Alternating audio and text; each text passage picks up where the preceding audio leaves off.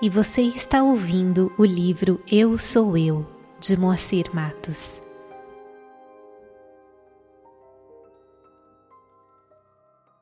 E essa parte do capítulo 9 vai nos falar sobre o mantra Om, sobre a importância de se entoar o mantra Om.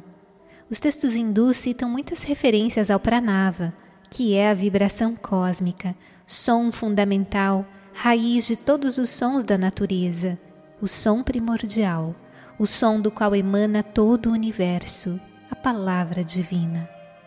Quando se fala em pranava, tal termo se refere ao mantra Om. Segundo o dicionário sânscrito-inglês editado pela organização Sai para Nilayan na Índia, temos as seguintes considerações sobre a palavra pranava. A vida de todos os elementos o sopro de vida da natureza, o Om, o sagrado som semente, é símbolo de Brahman, a mais exaltada sílaba dos Vedas, usado na meditação sobre Deus. É pronunciado antes da entoação de um mantra védico. Pedimos licença aqui para relatarmos uma experiência que tivemos há muitos anos atrás e muito significativa para nós em termos de aprendizado com respeito ao entoar o Om por 108 vezes, com o uso de um japamala, um tipo de rosário de contas muito utilizado na Índia. Ressaltamos, porém, a orientação de Sai Baba no sentido de que não deve haver qualquer tipo de preocupação quanto ao número de vezes com que se canta o pranava ou qualquer mantra, pois a mente não deve estar sendo desviada por nenhum tipo de preocupação, devendo estar focada apenas no cantar para que se possa vivenciar o estado a ser alcançado. Relatando então a experiência, observávamos no início do canto que a nossa mente estava num acentuado estado de divagação com os pensamentos voltados para as coisas do mundo terreno, cheia de desejos, com muita dificuldade de concentração. Contudo, a proporção que transcorria a entoação do Om, após estarmos cantando durante algum tempo, começávamos a notar de forma bem perceptível que a mente já estava mais focada no propósito, sem mais os desejos tão aflorados, sem divagações, com muito mais facilidade de concentração. E uma coisa muito importante: sentíamos a coluna ereta, de forma muito natural, não sentindo vontade de curvar a coluna, mesmo ao concluir a prática, demonstrando que energias haviam fluído pela medula, elevando-se e purificando todo o ser. Sentíamos nitidamente um processo purificador interno, no qual todo o ser estava sendo energizado e purificado. Sentíamos assim, na prática, o poder restaurador, revitalizador, autotransformador, simplesmente ao cantar o Pranava Om. E isso passamos a vivenciar em outras oportunidades futuras. Percebemos assim que temos tantos trunfos em nossas mãos para nossa transformação e purificação da mente mas não somos persistentes, não somos ainda determinados em nossas práticas e em nossa caminhada. E constitui costume tradicional em certos tipos de reuniões de conteúdo espiritual o cantar o Om no início e ao final dessas reuniões. É um costume normal e que pode muitas vezes, e não é raro acontecer, se constituir de uma entoação um tanto automática.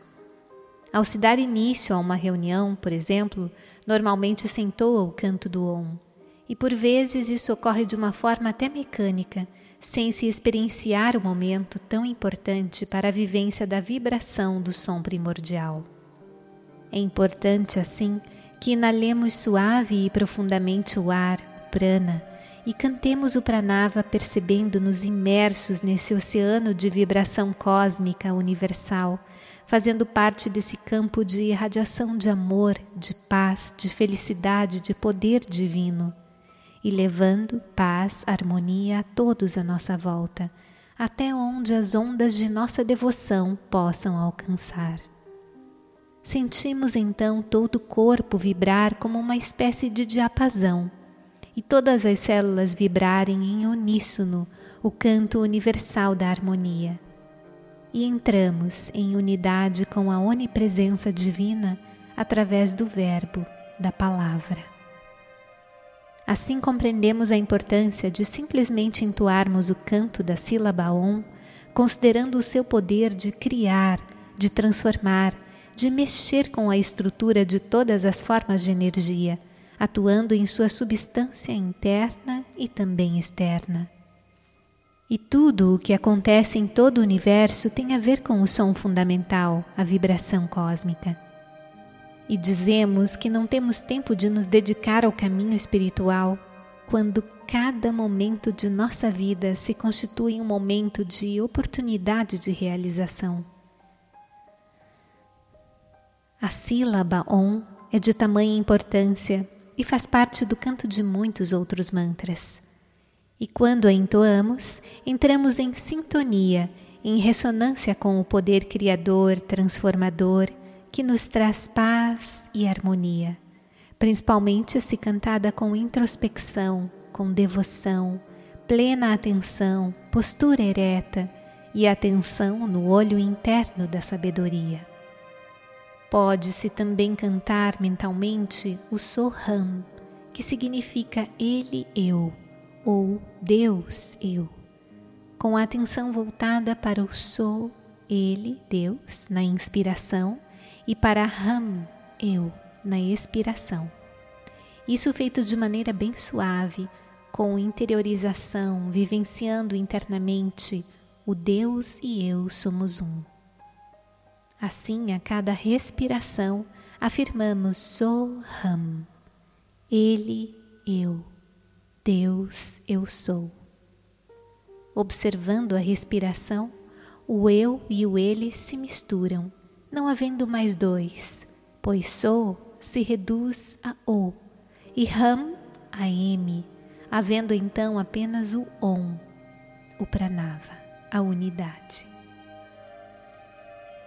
Também é comum o uso da expressão Om Sairam, podendo-se repeti-la mentalmente. E podemos escolher a expressão ou o mantra com o qual mais nos identificamos.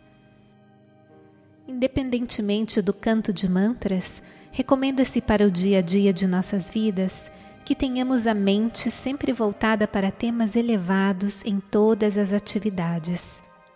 Que possamos selecionar os programas televisivos ouvir músicas harmoniosas, não necessariamente religiosas, mas que tenham mensagens elevadas. Ler livros que também nos passem temas construtivos. Que também possamos manter conversações de nível harmonioso, alegre e saudável. Tudo isto é considerado importante de modo a manter a mente purificada, não sujeita e influenciável à variedade de vibrações que nos envolvem, que vêm de fora incluindo os pensamentos desarmoniosos que impregnam o espaço. E Swami chega a dizer também que somos responsáveis pelos pensamentos dos outros. Parecem-nos estranhas essas palavras, mas fazendo uma pequena reflexão sobre o assunto, percebemos que elas fazem muito sentido.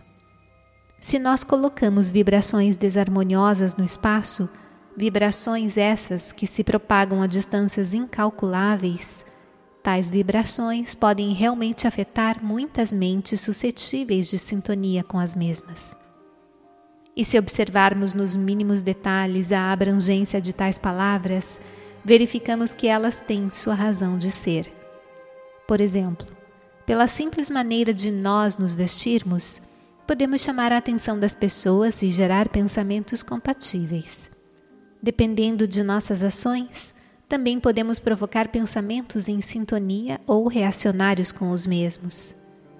E com relação aos nossos pensamentos também acontece o mesmo, pois sabemos hoje em dia que os pensamentos constituem formas de energias, embora sutis, mas energias que podem influenciar até no campo físico. E vemos aí a nossa responsabilidade durante a nossa vida, instante a instante com respeito às nossas ações, palavras e pensamentos. Com relação aos mantras de uma forma geral, é interessante que na Índia existem até cadernos do tipo caderno de caligrafia que muitas pessoas utilizam para escrever mantras ou nomes de Deus, tais como Om Sairam, Om Namah Shivaya, Hare Krishna. Assim, enquanto a pessoa está em algum local ou fila ou condução, ela fica escrevendo em muitas linhas de cada página do caderno os nomes ou mantras, e com isso promovendo uma melhor purificação da mente, dos pensamentos e também desenvolvendo uma melhor capacidade de concentração. Essa é uma ideia que pode ser utilizada também no Ocidente, com a utilização de cadernos do tipo caligrafia. No Antigo Testamento, em Jeremias 29, 13, encontramos: E tu me buscarás e me encontrarás, quando me procurares com todo o teu coração. E Sai Baba ainda nos diz: O seu coração tem lugar apenas para um. Estabeleça um Deus firmemente em seu coração. E retornando às palavras de Jesus em Mateus 7, versículos 13 e 14. Entrai pela porta estreita, porque larga é a porta e espaçoso é o caminho que conduz à perdição. E muitos são os que entram por ela. E porque estreita é a porta e apertado o caminho que leva à vida, e poucos há que a encontram.